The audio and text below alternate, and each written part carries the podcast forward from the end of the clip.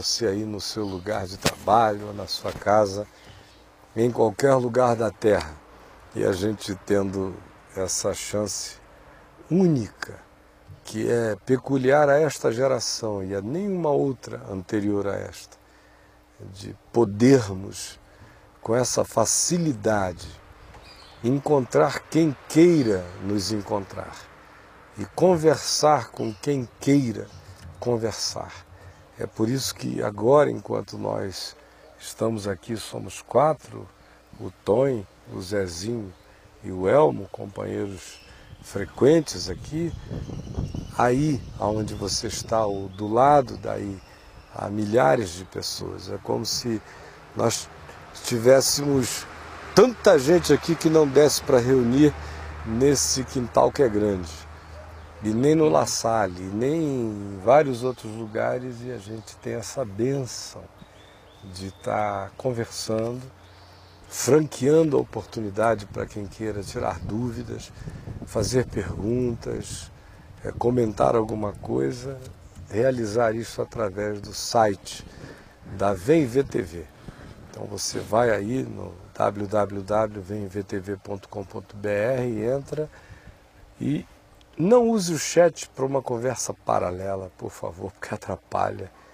Se não atrapalha aos demais, e muitos reclamam de que atrapalha mesmo, atrapalha o Tonho aqui até para ver o que é pergunta no meio de tanto comentário e de tanta conversa paralela. Então, quem quer ajudar mesmo e fazer parte do programa, se tem uma pergunta, aposta lá.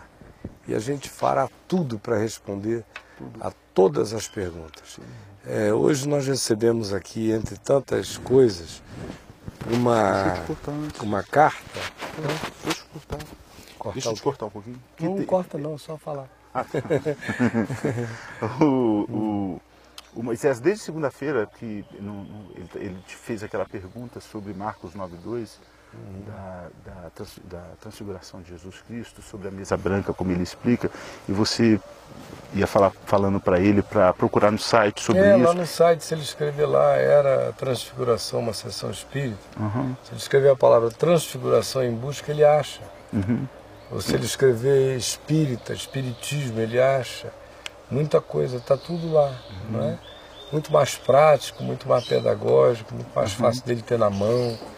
E aqui na VMVTV, se ele for lá no On Demand da VMVTV no Papo de Graça, ele vai ver que a gente já teve dois ou três programas falando quase que inteiramente sobre esse tema, uhum. de modo que eu estimularia a ir lá. E se eu não estou enganado, o meu livro é, Nos Bastidores dos Espíritos foi colocado pelo Chico lá no site, no download, para baixar. Assim como também o Principados e Potestades, é, Batalha Espiritual, todos eles tocam no assunto, mas essas referências iniciais que eu fiz são específicas. Assim como também tem uma lista aqui de sugestão de conversas sobre reencarnação, que a gente também já falou dois programas aqui no Papo de Graça. Paranormalidade. Passamos uma semana inteira falando de paranormalidade, mediunidade, psicografia, rumos da política brasileira. Não falamos a respeito uhum. até agora. Sinceramente, eu tenho muito pouca motivação para conversar sobre o assunto. Mas eu posso tentar convidar uma hora dessa um amigo meu aí, Arthur Vigílio Neto, alguns outros para darem uma chegada aqui a gente bater um papo sobre isso, né? Fica melhor do que a gente só emitindo opiniões de leitores de jornal sobre o assunto, igual conversa de arquibancada do Maracanã sobre o que o técnico deveria fazer a respeito do jogo. Eu não gosto. Eu chamo o técnico e bato um papo, ou então um assessor ou alguém que possa me levar um recado. Mas ficar dessa converseira toda, eu não tenho a menor vocação para isso.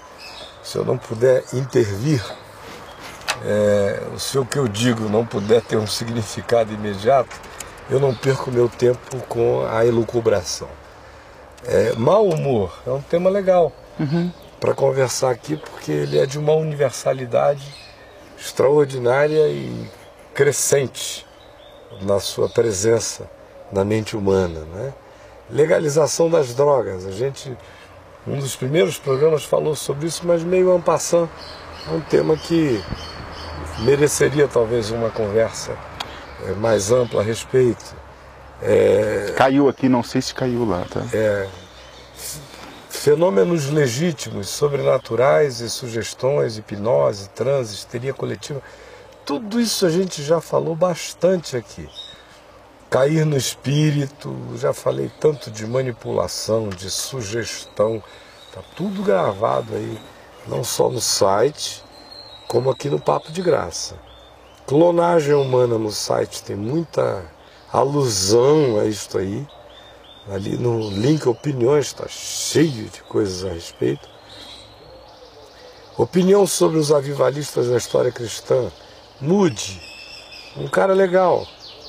Com, obviamente, suas limitações de sua época, da sua mente, do seu americanismo, do tipo de igreja que havia à volta dele, mas era um cara que amava Jesus e queria pregar o Evangelho com ardor. Finney também gente muito boa, gente boa, um homem ilustrado. Esse Finney era irlandês, né? Não, Não. americano. Ah, e avivalista um... americano, presbiteriano, um dos precursores da Universidade de Princeton.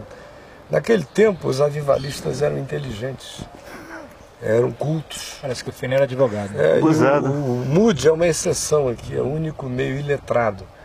Mas John Wesley era um homem culto, inglês e formado, com formação. Professor de universidade. É, um homem com consciência das coisas. Uhum. Eles não tiveram a mente mais aberta porque o mundo deles era um mundo muito pequeno de informação, de um monte de coisa, mas até onde puderam ir, conciliaram vida cheia do Espírito Santo com a melhor compreensão que eles podiam ter da vida, sem falar que Wesley foi uma das figuras mais fundamentais na história da Inglaterra dos últimos 300 anos, em relação a ter evitado pelo avivamento wesleyano que tomou conta do país e pelos resultados daquele avivamento, que foi o avivamento mais holístico da história da igreja, foi um avivamento que gerou revolução no sistema penitenciário, que criou uma verdadeira revolução no sistema médico, hospitalar, sanitário, financeiro, produziu é, impactos sociais gritantes, enfim, todas essas coisas que tiveram a ver com o avivamento de Wesley na Inglaterra. Jonathan Edwards ficou, coitado, muito mais conhecido pelo sermão dele, Pecadores na mão de um Deus irado, que foi um dia de infelicidade, é um sermão desgraçadamente infernal. Por que, Caio? Ele estava pau da vida, chateado, estava de saco cheio. De verdade, a realidade é isso. O Fonseca está só avisando aqui que o jet caiu, ele não sabe se está tudo certo lá, mas recuperarão lá. É, aqui no. Dá um refresh. Já, já estou dando. Então, é, o nosso amigo Jonathan Edward ficou conhecido por aquele sermão. Mas conta para nós sobre isso, eu não conheço a história. Ele era um cara chato, assim, de comunicação. Dizem que. se ele... ele fala na cara, Caio. É. Dizem que se ele não fosse um homem realmente muito piedoso, hum. e ele seria insuportável de ouvir. Porque ele lia os sermões dele. E ele era meio monotônico na leitura. Embora fossem verdadeiras peças elaboradas de teologia, doutrina, e ele não fazia isso por orgulho nem vaidade, ele fazia porque achava que era a maneira mais pedagógica de ensinar as pessoas e fazia parte do modo da época. Os uhum. sermões eram escritos em geral. E então ele era ali aquela pessoa meio monótona na leitura mas era um homem que orava e jejuava e era piedoso, buscava Deus de coração, e por meio dele um processo de renovação espiritual, de fé, graçou eh, nos Estados Unidos naquela época. Ele teve um papel preponderante. E ele era um homem também de letras. Todos esses aqui, a gente está falando de Finney, Jonathan Edwards, Spurgeon, depois né, na Inglaterra, foram pessoas que se envolveram com, com o pensamento. Não Mas... eram apenas aqueles avivalistas de gritaria. Eram homens que ofereciam o conteúdo que eles conseguiam. Com a melhor densidade com temor, né? de com temor. e com muita piedade. Então hoje a gente lê um livro deles. É, eu, por exemplo, leio no passado, eu lia, né? Hoje em dia faz muitos anos que eu não leio. Ano passado eu li tudo de todos, com muito carinho, com muito amor, me fez muito bem. E até mais ou menos 1979 eu li essa moçada inteira, li coleções, li os sermões de Wesley, o do Moody, Finney, os sermões de, do Jonathan Edwards, um monte de histórias biográficas, Spurgeon e muitos outros. E hoje eu chego lá para ler, eu vou com esse coração que eu estou dizendo aqui com todo carinho, ternura, gratidão a Deus, porque na geração deles eles foram úteis e eles serviram a sua própria geração com o melhor que tinham e puderam. Eu não os acho relevantes numa quantidade enorme de coisas para hoje. Uhum. Porque no meio cristão evangélico, esses caras todos viraram santos, não é? Isso aqui é São Francisco, é São Referência, né? Agostinho, né? é é São Benedito, é, é, tudo santo evangélico. Uhum. Então, tem os seus grupos de devoção, assim como os presbiterianos têm. O seu santo é Calvino, os metodistas são de São Wesley. Ah, os batistas cultuam bastante São Spurgeon como pregador, né? príncipe dos pregadores. Os batistas arranjam logo o nome desse grandioso príncipe dos pregadores. Os presbiterianos avivados cultuam Finney e linhas diversas. O, alguns deles viraram inclusive definidores de verdadeiros pacotes doutrinários e denominacionais e modos de vida dos cristãos. É isso que eu acho horroroso. Porque Davi serviu a sua própria geração. Sim. Mas ai de mim se fizesse de Davi modelo para a minha vida hoje.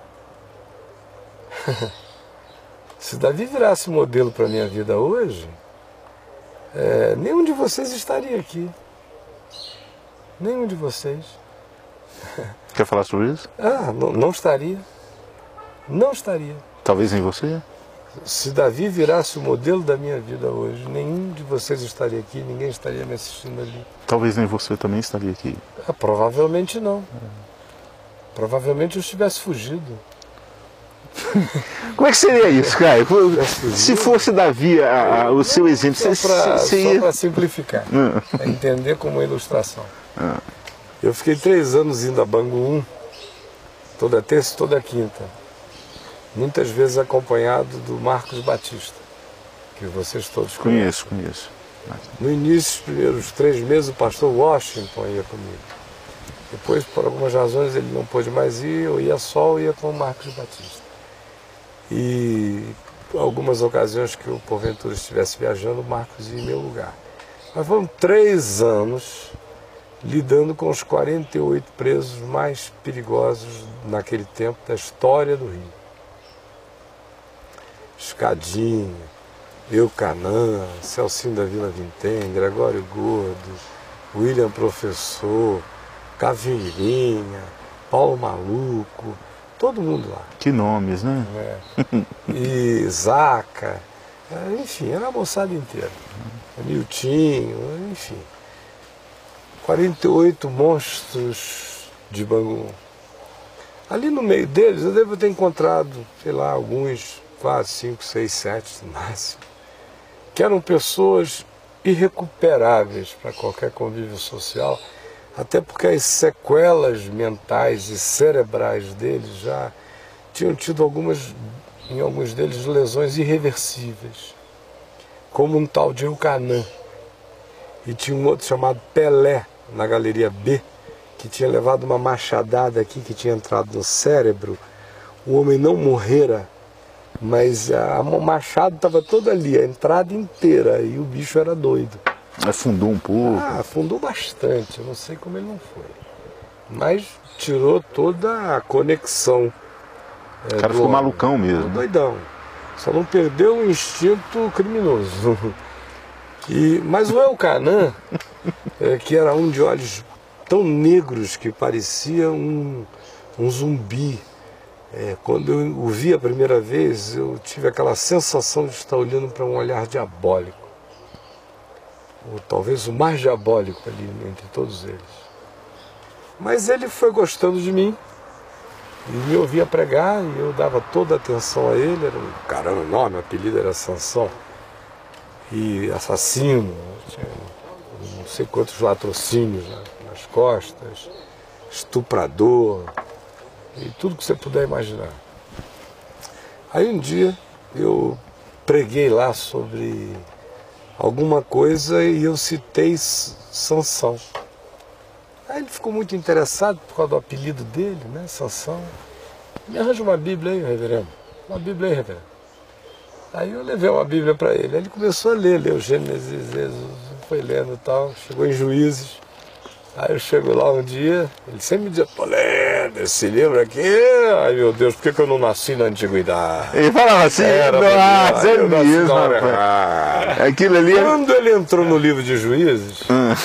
ele foi lendo tudo aqui, Baraque, Jefité, Sansão, e o pau cantava, e os caras matavam gente pra caramba, e não sei o que e tal. Sansão... Virou o. Ah, eu cheguei lá, ele, reverendo, aleluia. Encontrei o meu modelo, encontrei o meu herói bíblico. Não é à toa que me chamam Sansão e eu tive, fiz uma grande descoberta.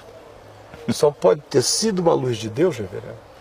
Eu descobri que eu não sou criminoso porcaria nenhuma. Eu sou iluminado, né? Eu descobri o seguinte, eu só dei um azar, nasci no século XX. Se eu tivesse nascido nos dias de Sansão, olha, secretário dele, teria virado juiz de Israel. Porque olha só, não matei nem o dízimo do cara. Não sofri nem um pouco das raivas dele. De nada, de nada. E ele era um indivíduo que, assim que a gente começou a ficar amigo, um dia eu, na brincadeira, virei para ele e falei: escuta aqui, eu Canã, que eu nunca o chamei de Sansão. Sempre chamava pelo nome dele. Escuta aqui, o canal. Se eu conseguisse te tirar daqui, como eu estou levando o gordo, o gordo eu consegui tirar, transferir para Milton Dias Moreira, depois para Niterói, depois levei para Vinde. E ele ficou seis anos comigo lá na Vinde. Recuperado. Ficou seis anos limpinho, bonitinho, legalzinho, muito amado. Morreu, está com o Senhor. E eu perguntei ao Canã, se eu conseguisse fazer a mesma coisa por você, o que, que você me diz que aconteceria se eu te soltasse na rua hoje? Reverendo, sendo sincero com o senhor, porque assim eu encontrei no senhor um homem, né? Quando a gente encontra um homem é assim, papo de homem, né, reverendo? Então com o senhor não tem, não tem H.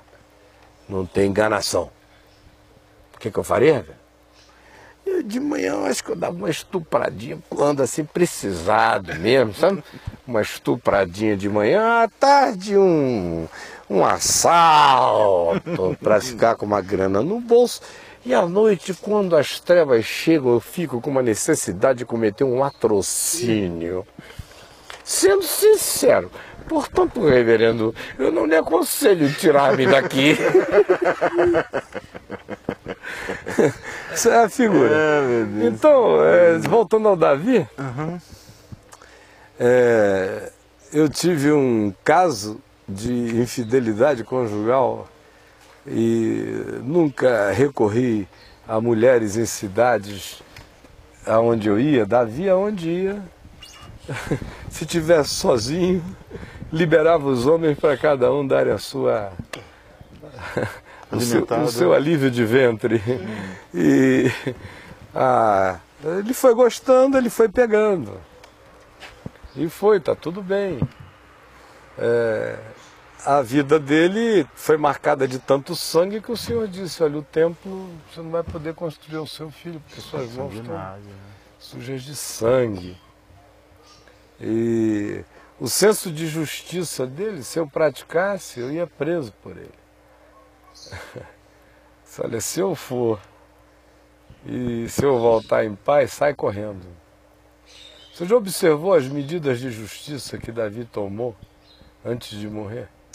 Todas as instruções que ele deu para o pessoal que não podia continuar vivendo? Imagina. né? Não, Simei foi galho fraco, mas ele mandou, deu ordens ali para um bocado de gente que inclusive tinha trabalhado muitos anos, pisou na bola, fez coisas erradas, mas ele achou que aquela semente iria prejudicar o futuro do filho e acabou que ele não conseguiu resolver nada, porque quem prejudicou o futuro do filho foi o próprio filho e foram os irmãos nas guerras fratricidas. E aí vem o caso da Batseba, manda matar o marido da mulher. Agora imagina se Davi fosse o meu modelo. Davi é meu modelo de um homem segundo o coração de Deus por uma razão simples. Davi era um homem maravilhoso, considerando como era o homem nos dias de Davi. É isso que as pessoas nunca pensam. O cara me escreve aqui me dizendo assim, mas e como é que a gente concilia o Deus do Velho Testamento com o do Novo? Não existe dois deuses, né? Não, claro que não. Mas como é que concilia? Eu digo, meu querido, não tem nada a ver com Deus, só que só tem a ver com o homem. O homem do Velho Testamento é que é diferente do homem do Novo Testamento, porque quem mudou aqui foi o homem, não foi Deus. Inclusive... O homem do Velho Testamento só conseguia discernir Deus assim. Isso é outra coisa que não se entende, é que a revelação é progressiva, é evolutiva, é gradativa, é conforme o entendimento. Até Jesus fez assim. Lá se diz que Jesus não só falava por meio de parábolas, conforme a capacidade dos ouvintes de entendê-las. Ora, até Jesus praticou a revolução de modo gradual e evolutivo. Ainda chegou a dizer: Eu teria muitas coisas a vos dizer, mas vós não podeis suportar agora. Falou a apóstolos. Quanto mais a esses brucutus quando a gente está lendo aqui a história de Abraão para frente, a gente fica pensando que é um cara sofisticado. A gente da idade da pedra, né, Caio? Meu Deus, eram homens muito simples. Gente, eles estão entrando aqui, saindo da pedra, entrando no bronze. Mas é porque a linguagem é muito, muito rebuscada. Não é só a linguagem, a vida era assim. O cara não pegava leite em geladeira. Não era nada disso.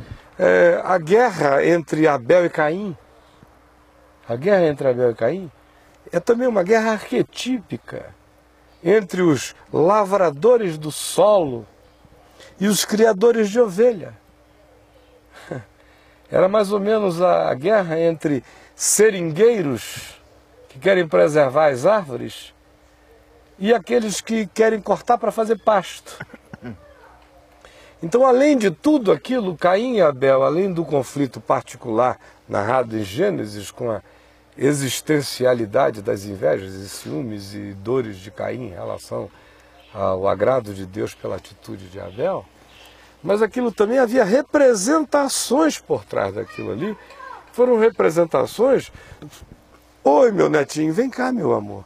Foram representações que ficaram instituídas na história durante séculos, numa guerra entre é, o pessoal do sistema.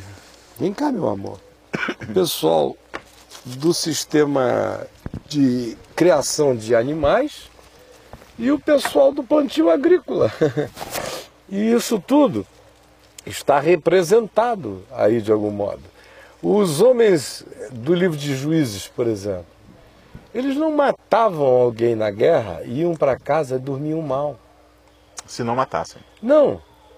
Eles, eu estou dizendo aqui, ao matarem alguém numa guerra, ou ao matarem 40 numa guerra, eles não iam para casa com culpa, eles iam para casa felizes. Porque eles não tinham matado ninguém, eles só tinham ganho a guerra. Hum. É isso que a mentalidade moderna não entende.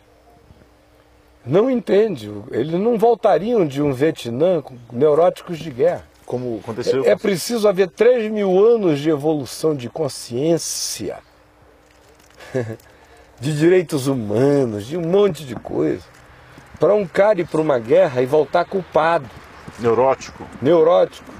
O homem antigo não conhecia isso, porque a morte não tinha o significado que ela tem para nós hoje. Quer dizer, nós somos os caras que leite dá em geladeira. E os nossos filhos, quando morre um avô, a gente esconde a criança na casa e não leva nem para o funeral, que é para ele não ver a morte. Veja a diferença brutal de quem nós nos tornamos, esses seres que estão já fora da galáxia da civilização humana, com aqueles ali, que, que se não chovesse eles não comiam, se não caçasse eles não comiam. As coisas tinham outra visão, outra, outra perspectiva. É tão simples entender isso quanto tentar encarnar o olhar de um índio e ver como é que um índio nos enxerga hoje, ou enxerga o que para nós são os nossos valores. Então Deus não estava sendo diferente com eles, eles é que estavam no momento da consciência absolutamente distinto do nosso.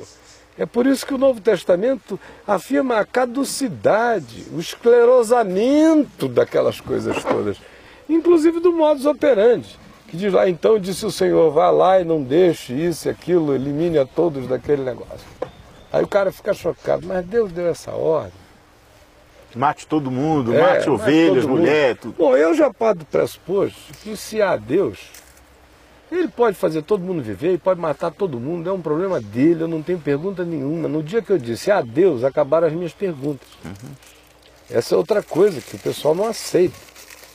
É que quando eu digo a Deus, e quando eu digo que eu sou um cara que creio em Deus conforme a fé de Abraão, que recebeu aquela ordem para levar o filho para o Monte Moriá e matar, e eles querem o que? Sofisticação? Querem que Deus dialogue com o, o, o estabelecimento dos decretos dos direitos do homem, feito pela ONU, querem que a cartilha de Deus tenha virado a Revolução Francesa, que de sanguinolência deu um banho nos juízes de Israel? então, querem o quê?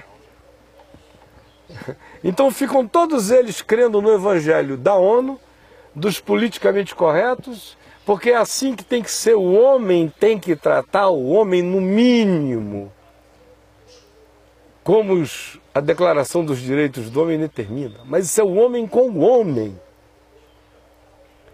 Deus não figura nesse pacote. E eu quero dizer isso a vocês: escandalizem-se pastores, teólogos, seres de alma delicada com o que eu vou dizer. Deus é Deus, viva com esse barulho se ele quiser agora fazer desaparecer o universo inteiro, ele tem não só o direito, o poder, a liberdade e a não culpa de fazê-lo.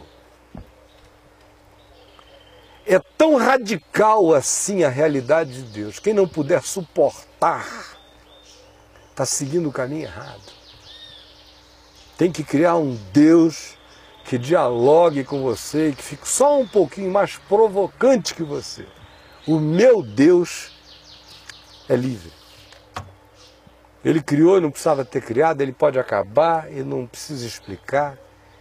Ele pode dizer: olha, o que era não será mais, é um problema dele, ele é Deus. Quando eu digo que há Deus, eu estou assumindo tais consequências. E não existe aquário e não existe nenhum tipo de contenção para ele. Ética é uma coisa minha, do homem. Quem sou eu para determinar qual é a ética de Deus? Vou chamá-lo de ético. Isso é uma coisa do homem. A Bíblia é um livro do e para o homem. Do e para o homem. Sinceramente, o meu Deus tem coisas infinitamente mais importantes a dizer do que a Bíblia suporta. Explica isso. É que o homem não aguenta. É porque o homem não aguenta que, que Deus se né? encarnou para poder dizer, olha, não dá para compreender, mas quem me vê a mim vê o Pai. Vejam os meus modos na vida, vocês vão saber os modos de Deus. Não é para compreender, é para obedecer. E é possível, porque eu sou homem como vocês. E vejam, como é possível amar mais a vida do que a morte. Vejam como é possível obedecer mais a Deus do que aos homens. Vejam como é possível ir fazendo bem apesar de todo o mal que lhe devolvem. E vejam como é possível escolher a vida contra todo o arbítrio do homem. Porque ainda assim você morrerá livre, dizendo: A minha vida ninguém tira de mim. Pelo contrário, eu espontaneamente a dou. Quem não entende isso não vai a lugar nenhum. Vai ficar querendo saber porque está gripado, porque que eu estou rouco, porque a minha avó de 89 anos está morrendo, tão boazinha, podia viver 927. Ficam assim, vira todo mundo crente. Então, enquanto essa consciência não entra, de que Deus é Deus, e é assim que eu o sirvo, eu não consigo pensar de outro modo. Se quiser me levar agora, ele me leva, eu não tenho perguntas nenhuma. Meu netinho estava sentado aqui, eu quero que ele viva mais do que eu. Eu quero que ele me sepulte. Eu quero que ele sepulte o paizinho dele e a mãezinha dele, porque é uma coisa horrorosa você sepultar seus filhos. Eu quero, quero a sequência natural da vida para ele. Para minha netinha Helena, para cada um dos meus filhos, dos meus genros, noras. Agora, se eu tiver uma notícia hoje, meu irmão, com toda sinceridade diante do Senhor, de que minha casa inteira morreu, eu vou viver os próximos anos da minha vida com uma saudade horrorosa. Mas no meu coração não haverá uma pergunta. Como não houve, né? Cara? Não houve nem No. Luquinhas, não Deus houve no é. Deus. E se não for assim, não é. Agora, quando você chega aí, meu amigo, acabaram-se os medos. E aí que está a tua liberdade, aí que está o desassombro. E aí que você se torna indestrutível nele. É quando a confiança toma esse lugar. E a liberdade de Deus ganha esse poder na consciência da gente. Aí começa a surgir um homem. Aí você entende a morte. A morte hoje é diferente da morte ontem. E quanto mais a ciência evoluir, mais aviadada se tornará a morte. Mais aviadados se tornarão os lutos. Mais idiotada estará a mente humana em relação à sequência natural das coisas. Porque a ciência está fazendo a promessa de mudar a natureza das coisas. Aí fica esse bando de idiotas sonhando com imortalidade, com saúde para sempre, com vida sem dor, com felicidades analgésicas, com alegrias de êxtase de química, com, com tudo isso que está aí transformando o mundo no inferno, enquanto o pessoal pensa que é a criação da liberdade. E eles vão ficando mais fracos do que a minha cutícula. Eu não troco o meu mindinho pelo machinho mais forte nascendo nessa geração. Já está nascendo todo mundo água com açúcar, algodãozinho doce, marombados por fora, mas um espírito que não aguenta um sopro da existência. Então, é porque a gente olha com esse olharzinho de gente semi-humana em relação a ao enfrentamento das realidades, das brabezas da existência. É que, que, são a, bravas. E né? que a gente fica olhando para a primitividade dos homens do Velho Testamento e diz, mas por que, que Deus mandou ele matar isso? É porque naquele tempo era assim, meu filho. Era assim, naquele tempo não era de outro modo. E o escândalo é esse, é que a revelação entra no modo possível da consciência humana à época. A revelação entra no modo possível A revelação da época. da expansão da consciência humana à época. Sim, claro. É por isso que Davi não é o meu modelo. É por isso que eu leio o Velho Testamento como história e aproveito dela todos os exemplos de fé. De fato, eu aproveito do Velho Testamento, você quer saber o que? A loucura. A capacidade de loucura em fé é o que mais me estimula no Velho Testamento, que é o que falta entre nós nesse mundinho de uma fezinha toda bonitinha. Está tudo bem na sua vida porque você tem fé. Se veio o dia mal, olha, é. ora mal, vamos orar, irmãos. Então, é, são os exemplos de fé, que é o que Paulo diz em 1 Coríntios 10, todas as coisas foram escritas para o nosso exemplo. Por exemplo, para exemplificarem a jornada, para alimentarem a fé, para que pela esperança e consolação das, das Escrituras tenhamos esperança. Mas o modelo é Jesus. Não é Paulo, não é Pedro, de vez em quando eu digo, ê, ê Paulo, chega para cá, meu irmão, que Jesus está mais para cá nesse ponto aí, meu irmão. É, não é? ê Pedro. Você, lê, você, é, você claro. consegue ler com essa crítica. Livro de Atos dos Apóstolos não, é. não tem nenhuma doutrina para mim. Eu leio, tem coisa boa, tem equívoco, tem tudo. Eu sou de Jesus, meu irmão. Você não é da Bíblia. É, é verdade, não sou da Bíblia, eu sou de Jesus. Eu leio a Bíblia a partir de Jesus. Eu fiquei sabendo de Jesus pelo testemunho de pessoas Fiquei sabendo de Jesus porque o testemunho dessas pessoas se calcava nos quatro evangelhos e no Novo Testamento. Aí alguém diz, mas você teve que admitir a escolha que algumas pessoas fizeram dos livros que estão aqui. É verdade. Agora eu li os outros que não estão aqui também. Por que não? E eu não botaria nenhum aqui. Tudo furado. Furado historicamente, foram escritos por seitas como os gnósticos e outros que tinham interesses em adaptações do, do, do cristianismo pré-constantiniano, já nascendo naquelas seitinhas de todos os tipos, querendo fazer suas adaptações de um Jesus palatável para aquele gosto filosófico.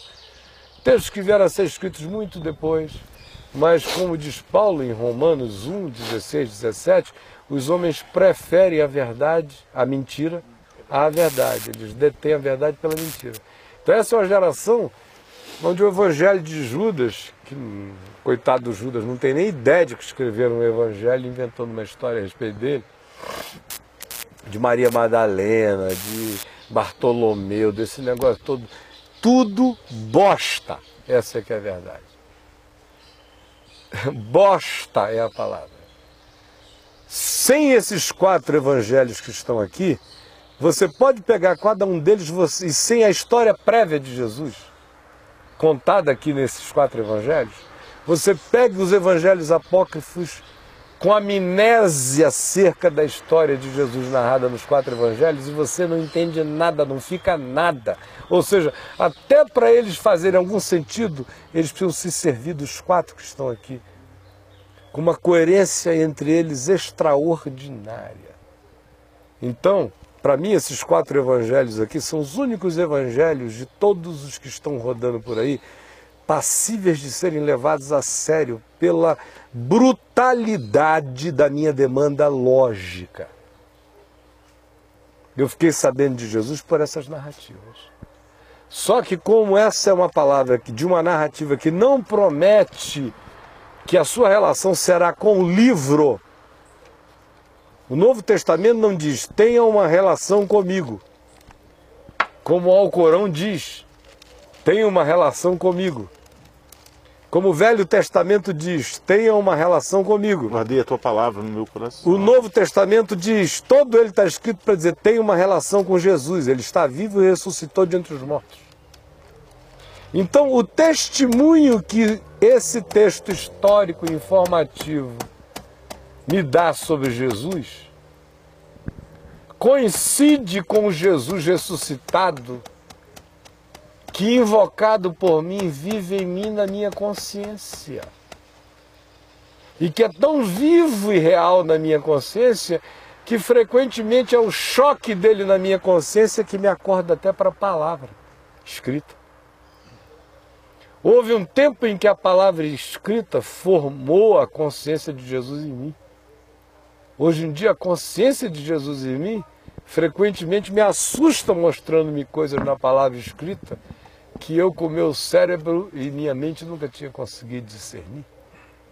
Só em Cristo. Esse é o milagre da ressurreição, de Jesus não ser uma informação de ressurreição, de ser de fato o ressuscitado em você, morando em ti.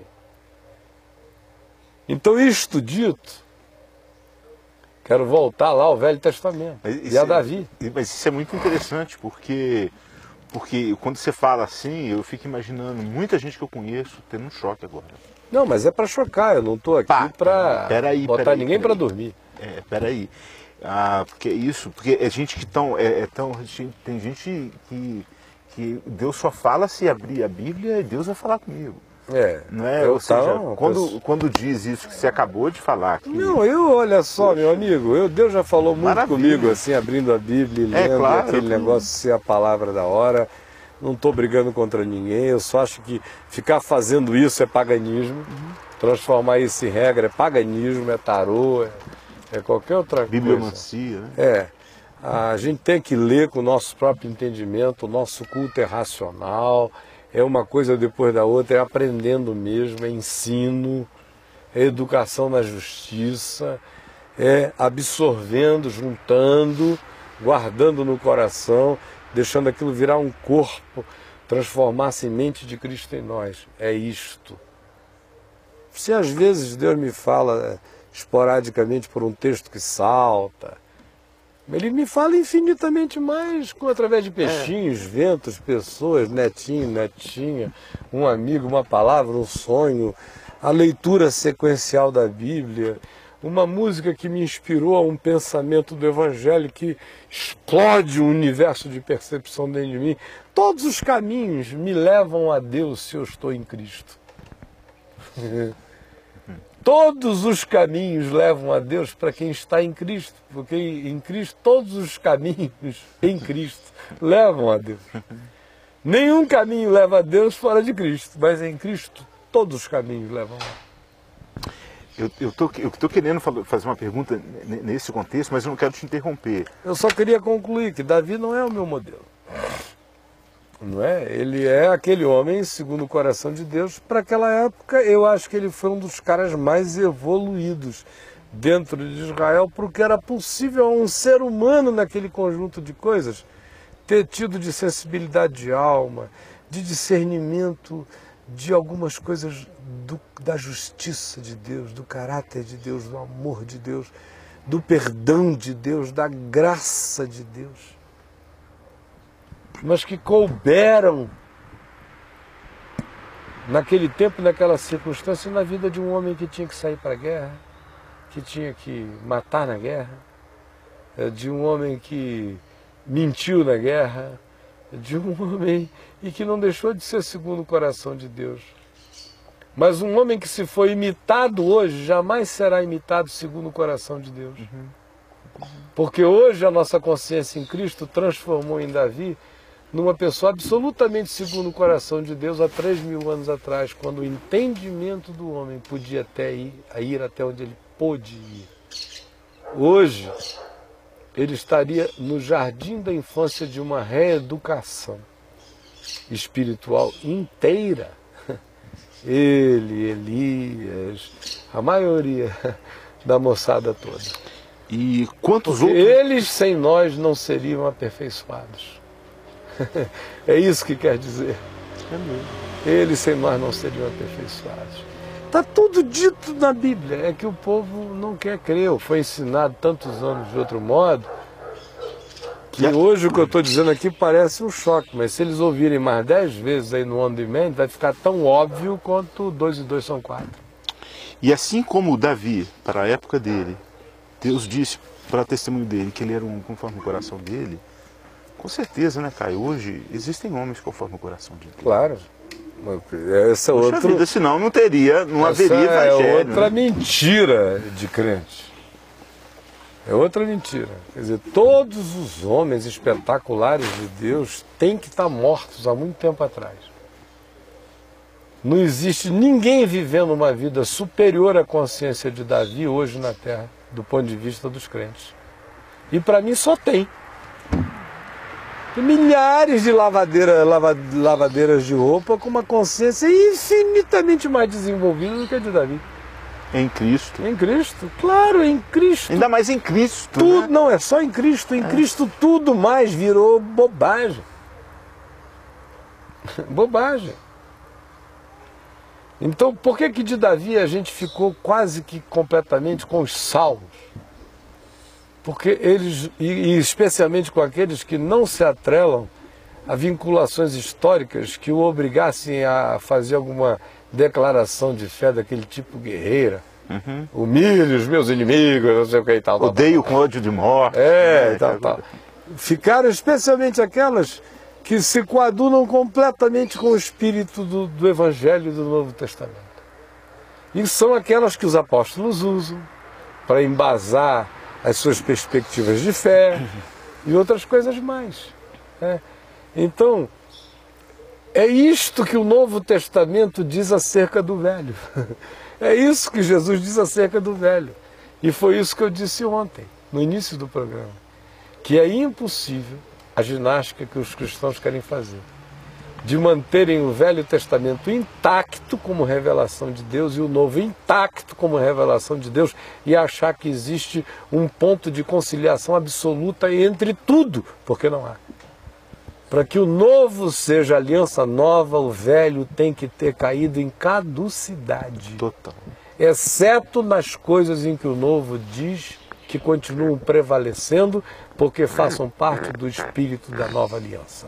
Do contrário, não é. O subsídio para a tua tese de pastor sobre a ordem de Melquisedeque, você baseou mais em Hebreus ou lá em Gênesis? Eu, ah, muito em Gênesis, em Hebreus e nos Evangelhos, na carta de Paulo aos Romanos, eh, e nos profetas menores, onde há uma quantidade enorme de alusões sobre a liberdade salvadora de Deus fora dos termos de Israel. Usei todos os exemplos bíblicos dos pagãos e gentios distantes e tratados por Deus de um modo às vezes mais rico em significado do que alguns reis de Israel, como Ciro e outros tantos. Nabucodonosor, no meio daquela sua loucura toda, tendo aquela revelação do capítulo 4, que é uma, coi- uma, um- uma das cartas reais mais chocantes da civilização humana. Pois é, De coisa. Nabucodonosor. Peguei uma quantidade enorme de textos de Paulo, de João, dos Rei evangelhos. de Nínive, que conversão foi aquela, né? Jesus, o Salvador de todos os homens, mas especialmente dos fiéis. Eh, João, como é a propiciação pelos nossos pecados, e não somente pelos nossos próprios, mas ainda pelos do mundo inteiro. A verdadeira luz que vindo ao mundo ilumina todo homem. Muitos virão do Oriente, do Ocidente, disso, daquilo. Papai. O Evangelho está entupido disso, só não vê quem não quer. E os profetas também. E o Apocalipse que termina com a árvore da vida, tendo folhas que são para a cura dos povos. E os povos vindo trazer as suas produções para a glória de Deus. E o que é morte e inferno aniquilados. E Deus dizendo que foi encontrado por aqueles que nunca buscaram por Ele, algo que se repete com intensidade no Velho isso, né? Testamento. É. Foi encontrado por quem não buscava. É. Eu estava andando na rua e encontro E com Deus. ele revelou. Que coisa, Sim, e diz que os grandes segredos acontecerão, as grandes revelações, quando os segredos dos corações dos homens foram abertos, forem abertos. Ora, se serão sustos, é porque são, serão diferentes da expectativa oficial dos que se sentem, que se sentiam desde os dias de Jesus, os secretários da Santíssima Trindade. Para Jesus dizer, olha, vai ser um susto chocante para vocês todos, é porque todas as certezas deles estavam subvertidas. Ora, as certezas deles é que quem não rezasse conforme a cartilha deles estava perdido. E Jesus está dizendo, olha, vocês é que vão ficar de fora. E vão levar um susto imenso.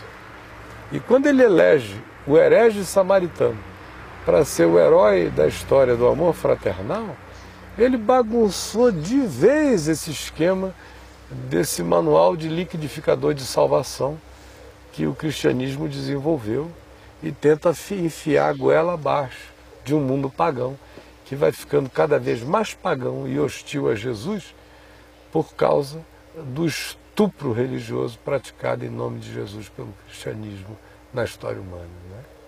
Mas tudo isso começou comigo dizendo que Davi não seria o meu modelo. Mas olha só, é, só uma coisa interessante é que você falou que. Voltou aqui? Não, voltou não. Deixa eu dar uma olhada. Ah, graças a Deus. Entende tudo. Olha só. a- os modelos das gerações passadas é, é um estupro se quiser trazer como modelo para nós. Porém, a gente vê muita gente alardeando que, olha, estou vivendo o- a, igreja primitiva, o modelo é a igreja primitiva, o modelo. A gente vê muitas pessoas tentando pegar Atos dos Apóstolos e colocar ali muitas coisas como modelo daquilo que estava lá. Não funciona, né, Não é modelo de nada. Vai lá, fala O sobre modelo é Jesus. Só Jesus. E desde quando a igreja vai ser modelo? Só é modelo quando ela obedece o que Jesus disse. Assim como o Pai enviou, assim também eu vos envio. É.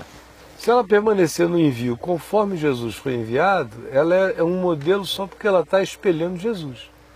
Do contrário, não, meu irmão. O livro de Atos Apóstolos é um livro de tentativas. De muitas tentativas, de vontade de acertar. Acertaram em muitas, erraram em outras.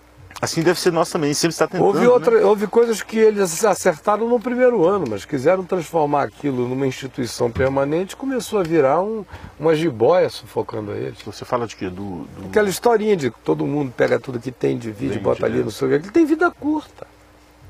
Só dava para ser assim se Jesus fosse voltar em cinco anos. A gente aguentava a onda em 10, em 15.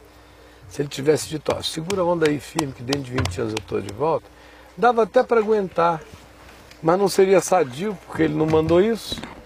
Em momento algum ele diz, fiquem em Jerusalém, formem um clube poderoso, contratem segurança, escavem os subterrâneos, criem catacumbas, todo mundo que for se convertendo vão enfiando lá dentro, não deixem mais, não deixem mais ver a luz do sol porque eu estou voltando. Mas não foi isso que ele disse. Ele disse: vão pelo mundo inteiro, se espalhem pela terra, ninguém sabe quando eu vou voltar. Pode demorar muito, e bem-aventurado é aquele que não achar demorado. E que mantiver o coração alegre e feliz com a chama acesa, servindo o próximo com amor, sem se sentir dono da bola, sem humilhar os irmãos, sem virar bispo despótico dos outros, multiplicando seus talentos, sem cair na desesperança, servindo a todo homem como se fosse eu encontrando a todo caído, pobre, desgraçado nessa vida, como quem encontra a mim e vendo em toda a miséria humana uma chance de manifestar a bondade de Deus. É assim que vocês têm que viver, volte eu amanhã ou volte eu quando voltar. Agora, as parábolas todas que ele contou denotavam uma espera, depois de muito tempo, depois de um longo tempo. Ele deixou claro que o negócio era demorado. Então, é, em razão disto, a igreja primitiva acertou e errou.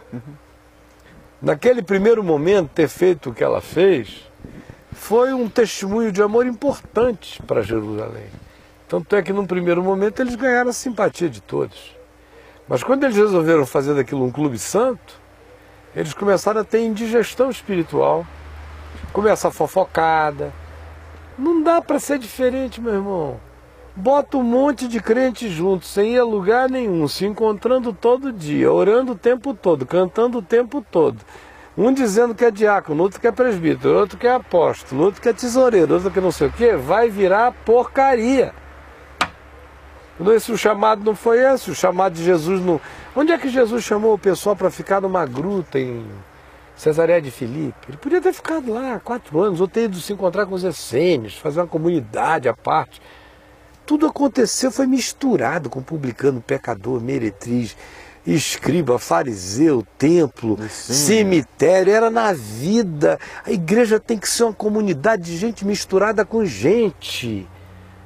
Não é essa porcaria que se encontra num clube de doentes, aonde um quer ser o dono disso, outro obedece aquele, uma hierarquia militarizada, um, repetem o templo de Jerusalém com sacerdotes, com levitas, com não sei o que, com tá, tem até animal para imolar, que é o cara que pisa na bola, que, que vira na mesma hora holocausto no altar da igreja. Enfim, Participei de muitas reuniões de imolações. De imolações, tá é? Tô te falando, Tá brincando? Não, você tá morrendo de saber disso, que o pessoal imola crente toda Ah, hora, em eu tudo que é lugar. presbítero da Assembleia de Deus. Aí Toda disciplina é imolação. cortava o cabelo e ia pra reunião pra Ah, gente morar. tá, nesse É, sentido. nesse sentido. então, olha só, Sinédrio. É, e os primeiros momentos ali foram legais. Aí eles resolveram instituir aquilo, começa a adoecer a comunidade. Reclamação, briga. As, as viúvas dos helenistas não estão sendo contempladas como as dos judeus, como as partidarismos, não sei o que e tal. Aí a bondade de Deus veio, desce um cacete danado em cima de todo mundo. E o texto grego diz que eles foram semeados pela Samaria, alguns foram pregar lá em Antioquia. Se não, meu irmão, corria o risco da fé no Evangelho ter virado uma seita judaica que hoje seria uma cabala judaica numa, numa montanha da Galiléia. É Engraçado que Paulo, né, quando ele se converte. Paulo foi outro que arrebentou a botija. Exatamente. Aí ele, ele, fala, ele fala lá, em, acho que é em Gálatas, fala assim, ninguém me, me constituiu apóstolo, nenhum homem. não- Eu fui a Jerusalém falar com Pedro 14 anos depois. É. Eu, uma vez eu estava na reunião de Ainda pastores. ouviu um monte de besteira. Né? Estava na reunião de pastores e eu perguntei sobre isso. Ele, não, meu irmão, não é bem assim não. Paulo tinha que ter ido lá falar com Pedro. Ele não foi porque ele estava meio desviado. Mas Paulo foi lá ainda puxar a orelha de Pois Pedro. é, fala assim, ele, ele não foi, ele foi lá das. as- Naquela ocasião de que ele foi a primeira vez, ele foi só porque a opressão dos judeus cristãos em cima das comunidades cristãs gentílicas era tão pesado que ele foi ver se encontrava termos de diminuição da opressão. Aí foi quando ele conseguiu aquela cartinha que a gente falou sobre ela aqui semana passada. Né? Recomenda-se que se abstenham da idolatria, das relações sexuais ilícitas, da carne de animais sufocados e do sangue, do sarapatel.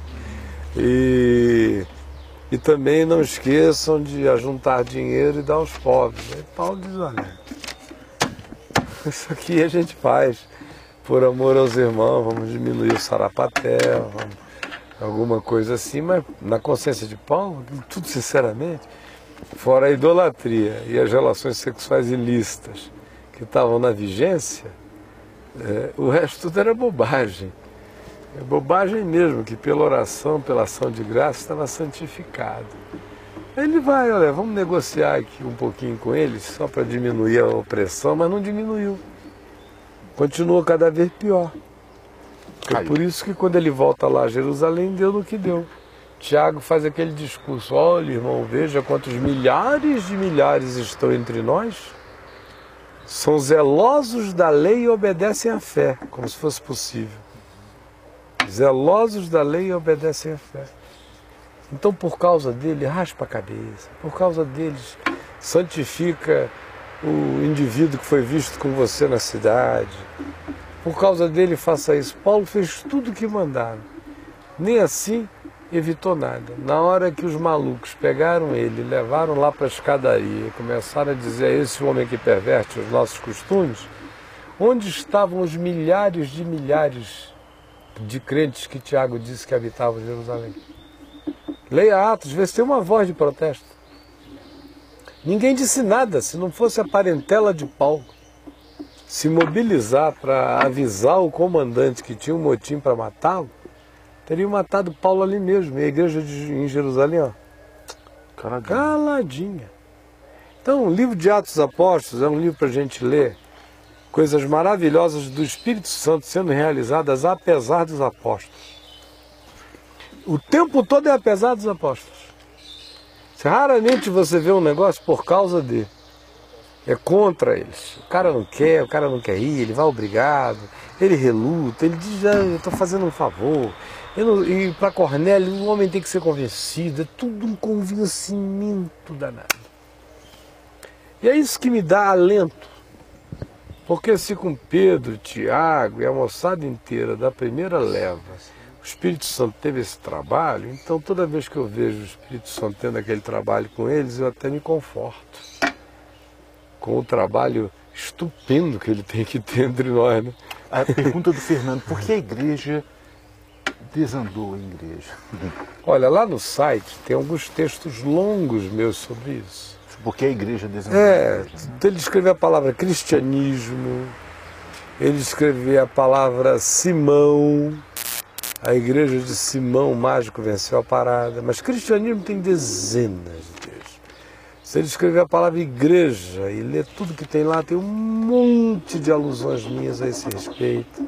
Sem falar que tem um texto ou dois longos sobre tudo isso que eu falei aqui, de modo extremamente mais detalhado acerca do que se instituiu em Jerusalém e como Paulo foi uma figura antitética, provocadora e salvadora. Porque o desconforto que Paulo gerou em algumas lideranças da igreja de Jerusalém foi responsável pelo que ficou de remanescente de fé nos corações de alguns. Inclusive Pedro foi terrivelmente ajudado. Se não houvesse Paulo, provavelmente a história de Pedro tivesse sido uma outra. Porque o nosso amigo Pedrão, querido, querido, querido, querido, está longe de ser, do ponto de vista humano, uma pedra de caráter confiável. Se humanamente falando a gente tivesse que falar que um apóstolo era um cara de pedra, bota Paulo ali, meu irmão. Porque Pedro, Tiago, pode juntar a moçada inteira, não dá meio Paulo de perseverança, de cacete, de lutar contra tudo, sem apoio de ninguém. É como você encontrar Jesus, amar Jesus, Jesus se revelar a você e todo mundo que tinha andado com Jesus antes fica contra.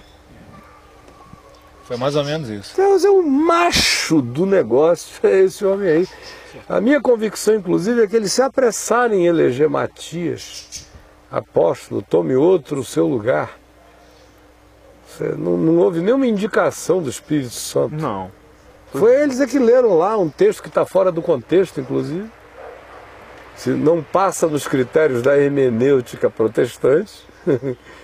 e aí tome outro seu encargo. Então vamos pegar um outro aqui. Aí tiraram a sorte. Aí caiu sobre aquele irmão querido, amado, ficou ali de apóstolo e a gente não sabe por que até hoje. Pode ser que um dia a gente fique sabendo. Porque parece que a história determinou e que Jesus determinou na história que ele escolheu o apóstolo que ele queria. Dez anos depois, sem pressa nenhuma, e o chamou de Paulo. E disse: Eu te mostrarei o quanto, Quanto importa sofrer." sofrer pelo meu nome. E, e a- mas houve uma pergunta aqui é, sobre isso. Ah, se os apóstolos eram, eram- não davam meio, meio Paulo, é, como você disse, Eu estou falando. Jesus preparou-os para quê? Ué, para serem quem eles puderam ser. É. Porque Jesus não estava comparando ninguém com Paulo. Não, mas, em- mas em Caio, veja assim, essa pergunta aí tem, talvez possa ter a ver que Jesus chama Pedro para os gentios, mas ele surta, ele, ele, entra fica numa no crise, limbo, é, ele entra num parafuso. Porque ele mesmo, lê em Atos dos Apóstolos, toda vez que ele fala de si, ele tem que fazer essa apresentaçãozinha meio, meio mesquinha.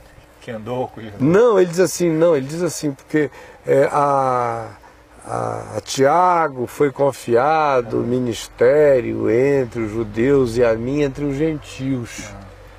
O que não é verdade, ele ficou no limbo. E ele, ele, de fato, mais do que Tiago, ele pregou para gentios, é claro. Agora, Pedro e Paulo, ele era um fusquinha desenvenenado, correndo, Pois é. com um cara que estava lá nas Então, alturas. é isso que eu tava falando. Então, Então, assim, ele era apóstolo dos gentios para as negas dele em Jerusalém, Isso. que não saíam de lá. então, ele foi chamado, eu creio assim, ele, ele teve o chamado, mas ele não segurou a onda. Não foi. Inclusive foi sonho, o negócio do lençol lá, Deus É, tentando chega lá dialogar na- o entre os cara. Gálatas. É, é Deus falou, Botou rapaz, o galho dentro, É. ele e Barnabé, Isso. ainda ficaram naquela dissimulação. Paulo não não aguentou, ele disse, "Ah, meu irmão, vira homem, meu cara. Pelo amor de Deus, você não está na casa de Caifás, não. Você está aqui entre irmãos. Será que nem aqui entre irmãos você segura a onda até o fim? Já com tanto tempo decorrido, você não segura essa onda. E o Pedro era um homem tão maravilhoso que ele se quebrantava.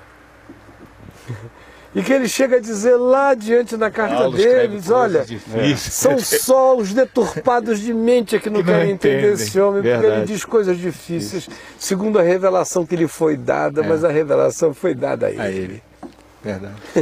Que, que- que lindo isso, né? Ele Marquês arrogou para si aquilo que ele não tinha, né? A- e ele, Ele falou, tinha, eu- mas eu, eu acho que ele tinha, mas ele não assumiu. Não, eu acho que do ponto de vista mesmo de entendimento, nenhum deles alcançou o entendimento de Paulo. Paulo, Paulo tinha- Talvez não- Barnabé, do ponto de vista de entendimento espiritual.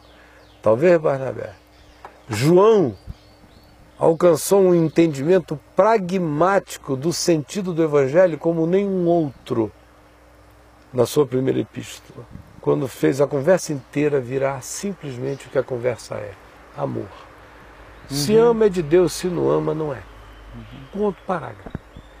Paulo elaborou a consciência de uma fé que pode crescer para se tornar segura, que já se sabe feita, realizada, consumada, reconciliada definitivamente. A âncora, em Jesus. E se quem escreveu a epístola aos Hebreus foi Paulo, ele revela essa maravilha. Se foi Barnabé, como poderia ter sido, eh, não seria de admirar para mim. Porque tradições antigas dizem que Paulo e Barnabé eram aparentados, provavelmente primos. Barnabé revela que ele tem um vínculo com Paulo diferente dos demais. Porque quando todo mundo rejeita Paulo quando converte-se, é Barnabé que o acolhe. E o acolhe aparentemente com algum tipo de pré-compreensão sobre Paulo, a respeito de Paulo. E eles não andam juntos pouco tempo. Aquela separação por causa da briga com João Marcos, lá adiante, que já aparece no capítulo 14, né, de, de Atos, 14. é, quando eles se separam, houve entre eles tamanha dissensão que tal, e se separaram, é, já acontece anos depois. Aqui na nossa virada de Atos dos Apóstolos são quatro páginas, mas são quatro páginas de alguns anos, de muita viagem. Ninguém sai de Jerusalém a Antioquia, fica um ano e não sei quanto em Antioquia ensinando. Depois de Antioquia sai pregando em todas aquelas cidades da Ásia Menor a pé até a Conchinchina, depois voltam confirmando, depois vão a Jerusalém, tudo a pé, e ou de navio, depois volta de novo, tudo ficando tempo, nos lugares. Aí é que eles partem para a segunda viagem, é quando há dissensão, eles se separam. Mas se foi Barnabé que escreveu Hebreus, a mim não me admira. É, ele teria conteúdo suficiente e sofisticação de cultura no Velho Testamento para produzir a carta aos Hebreus. Eu lá no fundo até torço que seja ele. Se for, é para mim muito interessante porque revela uma dimensão bonita da alma de um homem sobre quem a gente sabe pouco, exceto que ele era um homem bom, justo e cheio do Espírito Santo e de fé. É, olha que interessante. A, a Clarissa pergunta: então podemos dizer que Cristo errou na sua seleção? Mas você não falou nada disso aqui. Não, se Jesus errou na, minha, na, na deles, errou na tua. Errou na minha. Em que, que você é melhor do que eles? Em que, que eu sou melhor do que eles? Em quem que aqui alguém é melhor do que eles? Jesus só lida com porcaria mesmo. Mas ela está É isso que o povo não entende. ela tá partindo do pressuposto, talvez, de que alguém seja eleito porque mereça alguma coisa, não, porque tem é alguma graça, coisa não foram oferecer. muitos de nobre É, nascimento, nem muitos sábios, nem muitos filósofos, nem muitos poderosos, mas Deus escolheu a gente. As Maluco. coisas que não são, louco. para envergonhar as que são. então, é, aquilo que o Kennedy disse, né? Nós decidimos mandar o homem à lua não porque é fácil, mas porque é difícil. Deus- Deus escolheu fazer essa obra toda comigo Porque é difícil. porque né? ele é todo poderoso, meu irmão. Tô dentro aí. Porque ele é todo poderoso, né? Eu fico Eu- eu- pensando- não, é à toa, não é à toa que os marginais te entendem muito melhor do que os, do que É, os eu santos, fico me né, perguntando, cara? olha só, sinceramente falando, As do porcarias ponto te de vista muito mais fácil. humano, humano, humano, humano, humaninho, humaninho, humano, humano, humano, humano, sinceramente falando, Gandhi podia ser mestre da maioria dos apóstolos. Não tem um personagem bíblico do Velho Testamento com a consciência humana do significado do próximo que o Gandhi teve. Na história da igreja, sinceramente falando, não fossem pelas auto-revelações provocadas pelo Evangelho que geraram as confissões de Agostinho, que são pérolas de confissão da alma, Agostinho tinha que servir Gandhi na Índia, ajudando. Tomás de Aquino. Assim. Meu irmão, do ponto de vista humano, Tomás de Aquino, vai, continua. Tomás de Aquino tinha que pegar aquelas sumas todinha e enfiar em outro lugar e aprender a ser gente. Foram todos, ficaram lá discutindo anjo, trindade na Torre de Marfim, filosofia, aprendendo Aristóteles, briga para lá, briga para cá. Gandhi estava andando um caminho simples, vestido como filho do homem, sem se preocupar onde reclinar a cabeça e dizendo: Olha, por esta causa eu estou disposto a morrer, mas por nenhuma causa eu estou disposto a matar. Se faz de Calvino um gandula, prático. Calvino podia dar uma aula a ele sobre Romanos, mas não daria uma aula a ele sobre o sentido do Evangelho. E prático, né? É. E revolucionou toda a Não, não, eu, eu, eu, eu sei o que eu estou falando. É. Então, quando eu olho, e respondendo a pergunta dela, quando eu vejo o Senhor escolhendo quem Ele escolheu, Ele escolheu os, os encardidos todos. E, e mostrou que no coração de todos aqueles homens existia a graça e o poder do milagre. Esse é o Evangelho. É, Ele, ele não foi procurar os bons os até, melhores. Ele foi procurar os dispostos. O Evangelho não é para os melhores. O Evangelho é para quem diz sim. O Evangelho é para quem vai. O Evangelho é para quem diz: retira-te de mim porque eu sou um pecador. Mas não vai embora, não, senão eu morro. Esse é o Evangelho, é para esse tipo de gente. Então, com isso aqui, eu falando de Atos, eu não estou fazendo nenhum criticismo, dizendo que Jesus escolheu errado, coisa nenhuma, porque o primeiro errado que ele escolhe sou eu. De acordo com Paulo, era ele. Fiel é a palavra e digna de toda aceitação que Cristo Jesus veio ao mundo salvar os pecadores, dos quais eu sou o principal. Eu entro na briga com ele, porque eu acho que eu sou o principal. E acho que todo mundo que quer servir a Jesus tem que saber que ele é o principal pecador. É só sendo o principal pecador que eu erro menos, que eu me quebranto mais no Evangelho, que eu me, vi- eu me torno mais muçulmano de Jesus. Muçulmano significa submisso. que, eu, que eu me submeto Submissão. mais. É, muçulmano é submissão. Ser um muçulmano é ser submisso. eu me torno mais muçulmano de Cristo, mais submisso ao Evangelho. Então, meu mano, é isto. E o que passar disso, a conversa é tão mais simples, fica tudo tão claro quando é assim. É, Fica é, tudo possível. seja quem for, só dizer sim. É. Só E dizer o Evangelho torna-se um caminho factível de vida. Agora, tentar fazer da Bíblia de capa a capa um livro de conciliação e harmonização absoluta é apenas a- o convite para o indivíduo virar um esquizofrênico, para poder dizer Legião é o meu nome, porque nós somos muitos. Tem dias que eu sou Sansão, tem dias que eu sou Josué, tem dias que eu fico pau da vida como Jefité, tem dias que eu saio no cacete como Davi, tem dias que eu tô piedoso e bonzinho como Daniel, tem dias que eu levanto Ezequiel e digo que é tudo casa rebelde, tem dias o cara todo dia ele é alguém. Aí com essas campanhas todas, a campanha falar- de, eu da das universal, né? é tudo no Velho Testamento, é tudo, Tudo no lá Velho embaixo, Testamento. é tudo na Idade da Pedra. É tudo lá, é o ano do Elias, é o ano do fogo, é não só não tem ano de Jesus, só não tem ano do Evangelho, só não tem a vida da palavra. O Aí- Denilson, Denilson falou assim, Caio, ah, o erro nosso é que quando aceitamos a Jesus, pensamos que nos tornamos perfeitos. Né? É, quando a Do gente ponto- aceita do ponto de vista Ah, da- Jesus da usando essa jactância, palavra, né? aceitar Jesus, que é outra coisa assim horrível, né? Você aceitar Jesus, quem é o desgraçadinho com o poder de aceitar Jesus? Aceitar Jesus.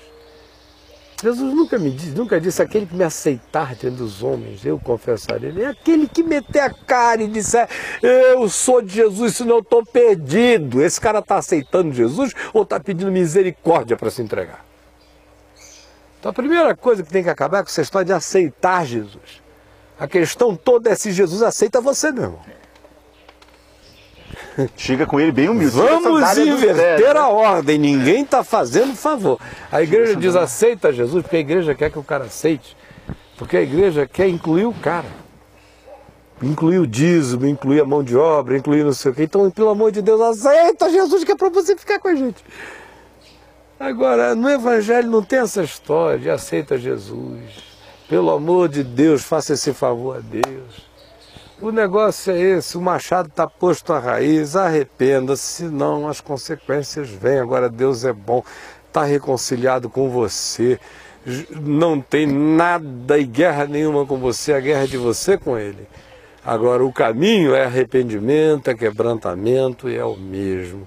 Não é aceitar Jesus, é agradecer quebrantadamente por ter sido incluído na misericórdia de Deus. E quando isso acontece, não tem ninguém pensando que é perfeito.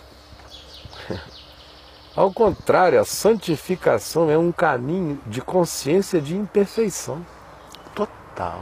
Quanto mais santo é o homem, mais consciente de sua imperfeição ele é, menos jactância existe nele. Santificação total é quando não há mais justiça própria nenhuma. Miserável homem que sou. E só existe confiança em Jesus. E uma disposição de buscar andar segundo o Evangelho. Aí o indivíduo não está perfeito, mas está vivendo em plenitude de santidade, apesar de sua imperfeição. Nosso tempo acabou. É, eu, eu peço perdão aos irmãos que eu fiquei eu esqueci que eu tinha um expert aqui em, em, em informática e que eu estava sem, sem comunicação agora que a gente entrou.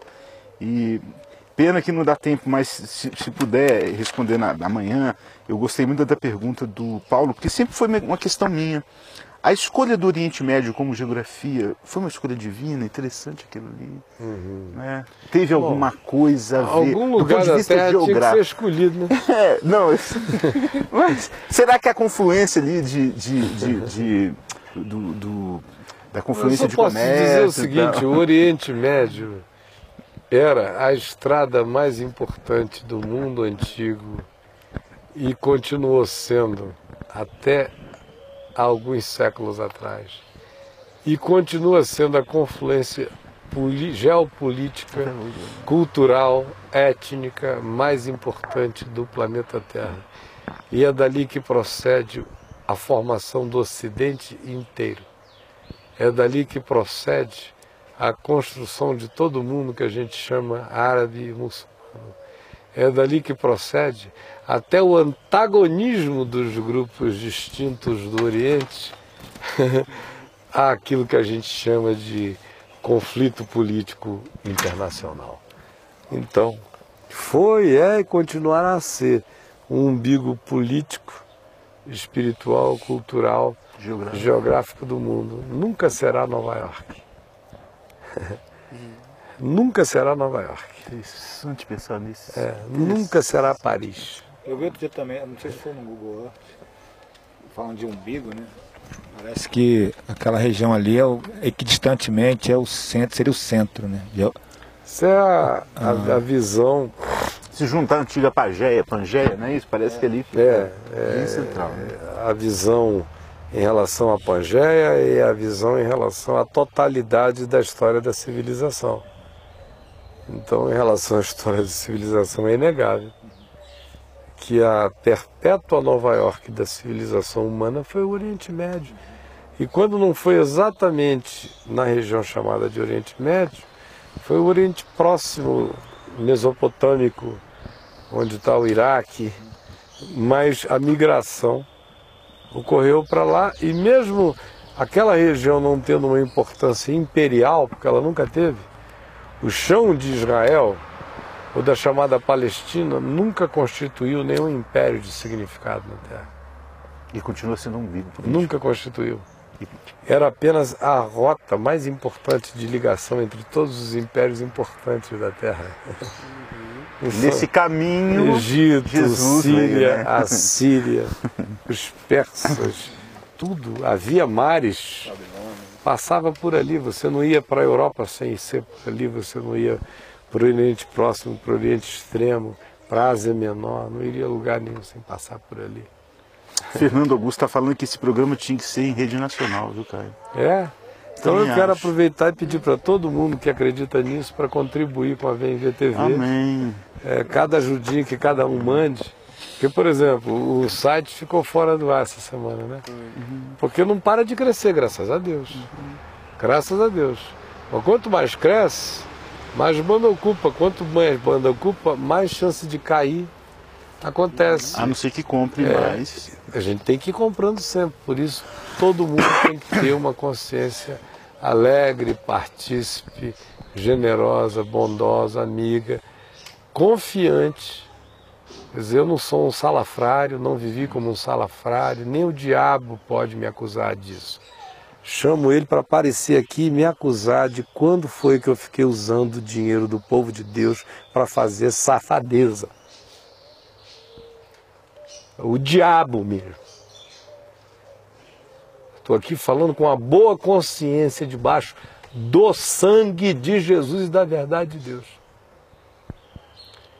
Então, quem está falando aqui é um homem contra os homens. Pare, eu estou cansado de ser punido por causa de safadeza de Macedo, de R.R. Soares, de Estevão Hernandes, de qualquer um. A gente está aqui pregando o Evangelho. Pão que chega ali naquela mesa, chega com honestidade. Daqui dessa casa só sai dinheiro para a obra de Deus, desde 18 anos de idade. Não entra dinheiro para cá. Se entrasse, eu estava milionário e ninguém estava me fazendo esse pedido porque eu bancaria tudo. Mas é porque passei a vida invertendo esse fluxo. E vou morrer com esse fluxo invertido. Então, quem quiser ajudar, ajude. Porque o dom que meu Deus me deu é esse que eu estou aqui expressando. Pode ser que o dom que você tenha seja o de ajudar a tornar isso algo em rede nacional. A minha parte eu estou fazendo. Então, se só tem 20 mil assistindo, eu faço isso com o mesmo coração com o qual eu faria se a terra inteira estivesse me vendo. Vocês não iam me ver vestido diferente, eu não iria ao cabeleireiro me produzir, eu não iria pintar a unha, eu não iria. Nada, nada, nada. O mundo, se quiser me ver aqui, ó, ao estar, estou em casa. O evangelho é que é eterno. Então, minha gente, se quiserem, será assim. Se for rede nacional, será assim. Como é para quatro, será para bilhões, se for. Agora, a diferença é você que faz, ajudando. Do lado de cá não tem teatro. É simples assim, o coração é sincero assim, a oportunidade está criada. Se todo mundo ligado aqui, olha, só os que estão ligados aqui no site da VMV TV, decidir se cada um mensalmente separar 30, 40, 50 reais, 100 reais, quanto cada um pudesse, e mandar, daqui a pouquinho a gente estaria em rede nacional. Mas enquanto a gente ficar esperando que eu crie isso, eu é que tenho que criar. O dom da graça de Deus está aqui e eu não o tenho sonegado.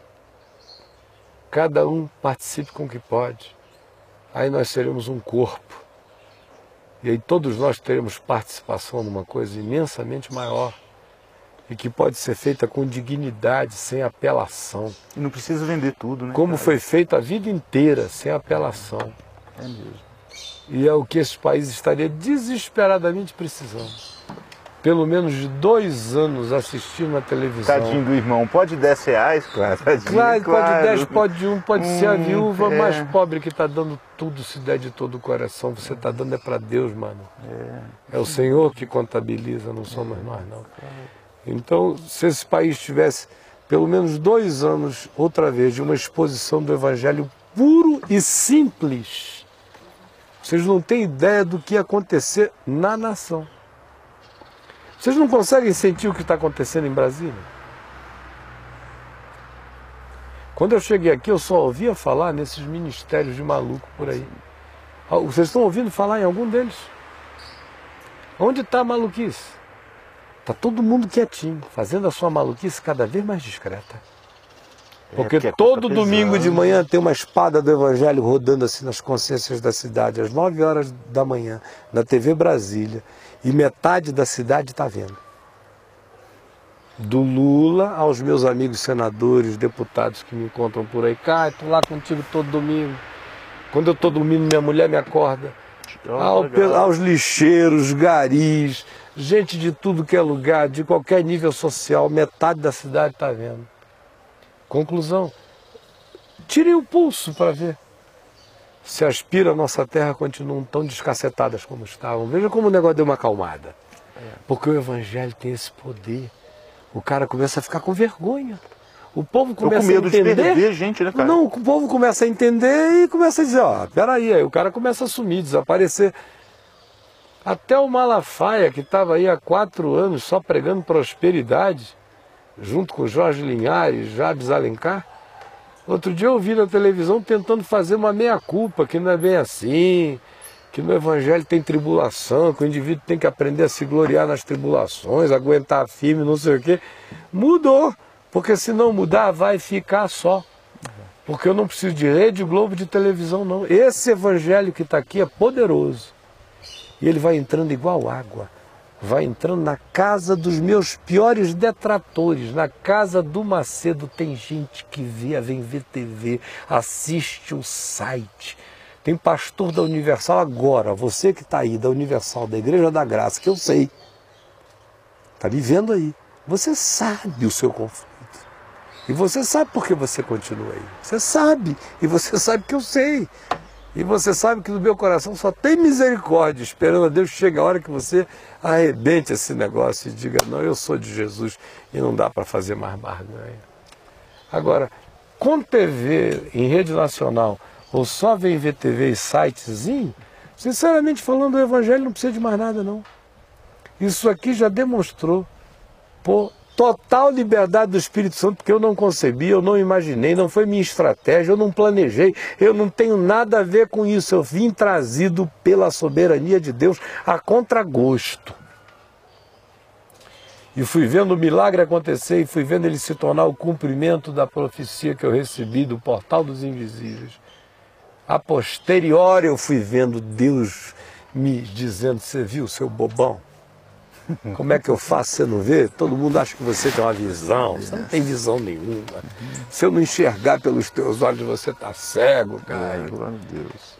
E me tem falado o seguinte: se você entrar em rede nacional, pode ser uma bênção para esse país, mas não fique preocupado com isso. Eu nem fico, não penso nisso, não falo nisso. Converso com isso sobre ti? Não. Contigo? Não, Com alguém nunca. aqui?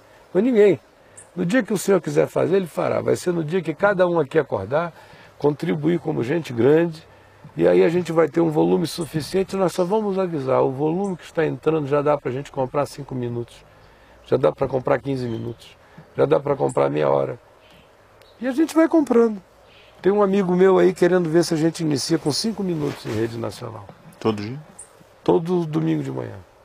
Cinco minutos, sinceramente, é uma eternidade. Quando você fala rede nacional, você fala O Brasil inteiro, do TV? ao Chuí. Globo? Não, a Globo não. A Globo eu tinha lá, programa de graça durante 10 anos, mas esse tempo passou. E.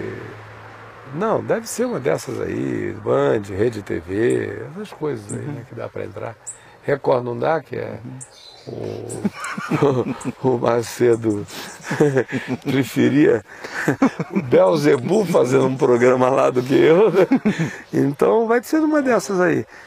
Mas se enfiar cinco minutinhos, eu creio mais nesses cinco minutos de evangelho do que em, na madrugada inteira do, De show, de espetáculo. daquele show né? que tem lá, de uma e meia até seis da manhã, vendendo Bíblia e outras coisas mais. Cinco minutos, nove horas da manhã é uma bomba atômica. Bah, eu sei. Eu sei. Você fez isso, né, cara? Eu, Eu já fiz você com 30 contou. segundos, com um minuto, com 3 minutos, com 5 minutos, com 15 minutos, com meia hora, com 45, com uma hora, com 3 horas de programa por semana, com uma rede de televisão 24 horas. Olha, se for para alcançar gente, gerar uma bomba, quanto mais curto, melhor. Meu nome é Enéas. Pronto, tem razão. Cinco Quanto mais minutos o cara ficou, melhor. ficou muito. É. No tempo que eu tinha um minuto depois do Jornal Hoje, na Rede Globo, depois da Leda Nagli, na década de 80, eu recebia 5, 6 mil, 8 mil telefonemas por dia. Isso com um minuto. Sabe por quê? A Leda Nagli dizia até amanhã com certeza. Aí eu vinha daquela presunção de certeza dela e dizia, mas você tem certeza? Cortava, plim, plim, entrava eu. Mas que Eu é. Parece que continuava. É, aí né? eu dizia assim, mas você tem certeza sobre o dia de amanhã? Bem, Mas, mas não sem, sem nenhuma vinheta. Você não, dava eu não dava vinheta. uma resposta. Eu fazia 60 segundos de perguntas e dava um número telefone piscando. Aí 8 mil pessoas ligavam e eu dava a resposta. Treinava um monte de gente para conversar, a gente se convertia para todo lado. Aí a companhia telefônica disse, o senhor está me criando um problema no centro do Rio de Janeiro inteiro. Então pare com isso, diminua o fluxo, não sei o que e tal. Aí eu peguei e diminuí. Como é que eu diminuí? Eu comprei três minutos na Rede Globo, depois do Carl Sagan. Quando eu digo comprei, era tudo na cara de pau. Porque eu ia lá, sem dinheiro nenhum. Aí pedia falar com o doutor Roberto Marinho. Aí os caras achavam um absurdo. Um garoto de 26 anos de Manaus chegava e queria falar com o Roberto Marinho na portaria. Mó cara de pau, né? Demais. O doutor Roberto não Demais, dá, é. mas o assessor dele vai lhe receber. Aí eu dizia para o assessor o que eu queria. Aí o cara ria, mas não pode, meu senhor. Isso aqui é a Rede Globo de televisão. Você sabe quanto custa o segundo? Eu sei. É Por isso que eu não estou querendo comprar, eu quero que o senhor me dê. Eu não posso comprar. Mas o evangelho é importante, meu senhor. Aí o cara ficava constrangido, olha, eu vou te mandar para um cara. Aí me, me Bem, Mas isso não é assim. Para isso, você você conversava com ele, né? Eu contava a história inteira. Aí, É, cara aí ele me despachava para um outro. Aí você vai para o Augusto César Duarte, diretor comercial nacional da Rede Globo. Aí eu chego lá, eu conto a história inteira para Augusto César Duarte, digo por que, que ele tinha que me dar um horário de graça na televisão como a Globo de Manaus me dava. Aí ele cai na gargalhada, mas o Felipe Dal pode dar, é lá na- em Manaus, aqui não dá, pastor. Eu digo, como não dá, meu amigo? O senhor quer 30 minutos? Abri as tabelas todas. O senhor pode pagar isso? Eu digo, nem em 20 anos. nem o primeiro. Mas você pode me dar. Aí o cara ficava aí, eu aperto o botão, pera aí um minuto. Fernando Lopes, venha cá, por favor. Aí entra o diretor comercial Rede Globo Rio. Aí eu estou pensando que é a minha hora de sair, que era a senha para pular fora. Aí eu digo, bom, muito obrigado. A gente se fala, não, chamei o Fernando para conversar com o senhor, conte para ele a história que o senhor me contou. Aí lá eu conto a história inteira pro Fernando. Aí o Fernando ficou olhando, mas, mas, mas eh, Augusto, isso é loucura. Eu sei que é, rapaz, mas esse cara tem uma coisa para falar. Que jeito que a gente vai dar nele? E ele percebeu isso É, nele, aí né, ele Caio? virou e Claro. falou, como é que o senhor pode? Me diga o mínimo que o senhor pode. Falei, um minuto. Aí eles me Um minuto por semana. Um Todo minuto por dia. Por dia. Aí eu consegui lá dois patrocinadores. Botei um minuto. Aí gerou esse problema na cidade inteira de telefone. Aí falei, eu só posso resolver com três. Porque aí ao invés de fazer só perguntas, eu dou respostas. Quando você dá respostas, você já diminui barbaramente a quantidade de telefonemas com questões. Você foi proativo e respondeu.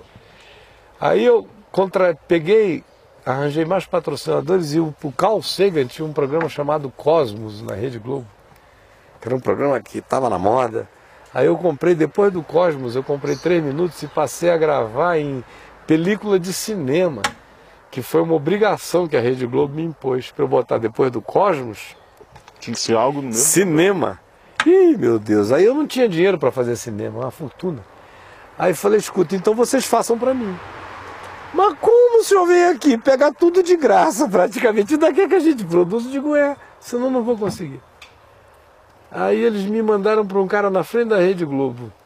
Ó, convence o gordo lá. Aí eu fui lá e falei, ó, meu irmão, eu tô nessa situação. Eu pago o filme e não sei o que, mas não me cobra não. Aí o cara olhou e falou, bicho, mas tu é muito doido mesmo. né? então vou fazer com você esse negócio. Aí a gente foi pro Corcovado, Pão de Açúcar, produzimos as películas e sistema de filme. E o cara, com certeza, deve ter começado a gostar. É, né, aí o Carl Sagan terminava, fazia plim plim, e eu entrava em, si, na mesma sequência de temperatura de cor de filme e tudo. E, Ia- Parece que você fazia parte do filme de Sagan. Muito, né? eu chegava na rua depois, os caras diziam assim, escuta, que programa Cosmos é aquele? Que o Carl Sagan constrói aquela tese toda e o último bloco só termina com tudo? Que legal. o pessoal pensava que era continuidade. Então, cinco minutinhos, meu irmão, é uma bomba. É só você não ficar com besteira e eu não tenho vocação para ficar com conversa fiada, é, é faca na bota, né? Pregar o evangelho como ele é. A gente já passou 10 minutos, o Tiago está lá esperando, o jovem já não aguenta mais, enfim. Gente, perdão. Amanhã a gente está de volta às três horas da tarde aqui no Papo de Graça, tá bom? Faça bom proveito de qualquer coisa boa que nós tenhamos dito. E até amanhã. Obrigado, Zezinho.